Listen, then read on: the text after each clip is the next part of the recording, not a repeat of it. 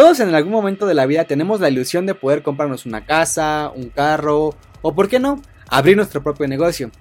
Pero para hacernos de estos bienes, también muchos de nosotros tendremos que recurrir a créditos o préstamos con un banco. Y si estás a punto de solicitar tu crédito, entonces antes tienes que saber esto.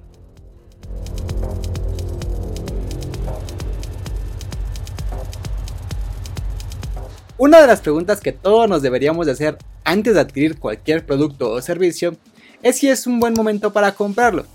Y la pregunta se vuelve más importante cuando queremos adquirir cosas de un gran valor como lo es una casa, departamento o un carro.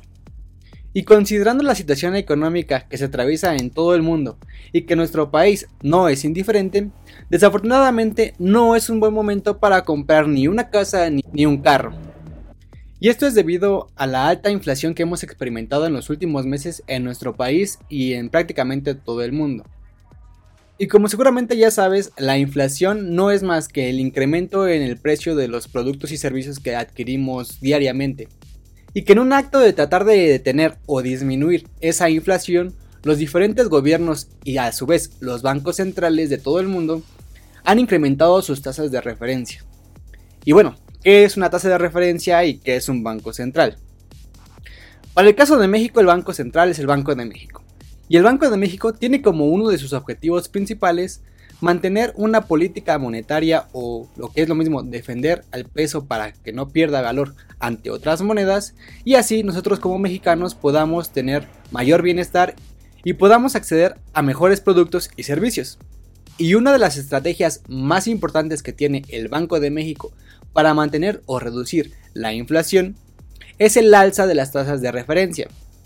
¿Y qué es la tasa de referencia? Bueno, y así como tú y yo vamos a cualquier banco, llámese Citibanamex, Scotiabank, Banorte o el que sea, a pedir un crédito para comprar una casa o un departamento, este tipo de bancos también piden créditos, pero ellos se lo piden al Banco de México.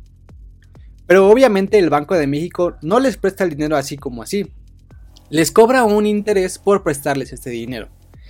Y ese interés que le cobra el Banco de México a los demás bancos dependerá de la tasa de referencia. Por lo que si la tasa de referencia sube, los bancos tendrán que pagar más intereses por el dinero que pidan prestado. Y eso a su vez hará que la tasa de interés que nos lleguen a cobrar a nosotros por el crédito que les hayamos pedido también crezca, ya que la tasa de interés que nos cobren tendrá que ser más alta que la tasa de referencia para que ellos puedan sacar su ganancia. Lo que significa que entre más alta sea la tasa de referencia que le cobra el Banco de México a los bancos comerciales, más alta va a ser la tasa de interés que nos cobren a nosotros los bancos comerciales. Y si entonces la tasa de referencia de hoy en día es del 8.5%, la cual ha sido la tasa más alta en toda la historia del Banco de México, pues seguramente las tasas que nos estén dando los bancos comerciales también sean de las más altas que hemos visto durante toda la historia. Lo que hace que no sea tan buen momento para comprar una casa o un carro a través de un crédito. Y si te estás preguntando por qué la tasa de referencia no solamente se llama tasa de interés nacional o tasa de interés del Banco de México, es porque no solamente aplica para créditos, sino también para inversiones. Y esa es la parte bonita de este video, ya que este es el mejor momento para comenzar a invertir. Y una de las formas más sencillas de demostrarte que es el mejor momento para comenzar a invertir es entrando a la página de CETES Directo, en la cual vamos a encontrar que si inviertes a un año, la tasa de rendimiento que tendrás es del 9.53%. Lo que significa que si metes hoy 100 pesos a CETES directo, en un año tendrás 109.53 pesos en tu cuenta. 9.53 pesos más en un año. Y esta tasa tan alta que podemos obtener en CETES es debido justamente al alza en las tasas de referencia. Además de que la tasa que nos está dando CETES directo también es superior a la de la inflación, por lo cual nuestro dinero no solamente estará seguro, sino también valdrá más en el futuro.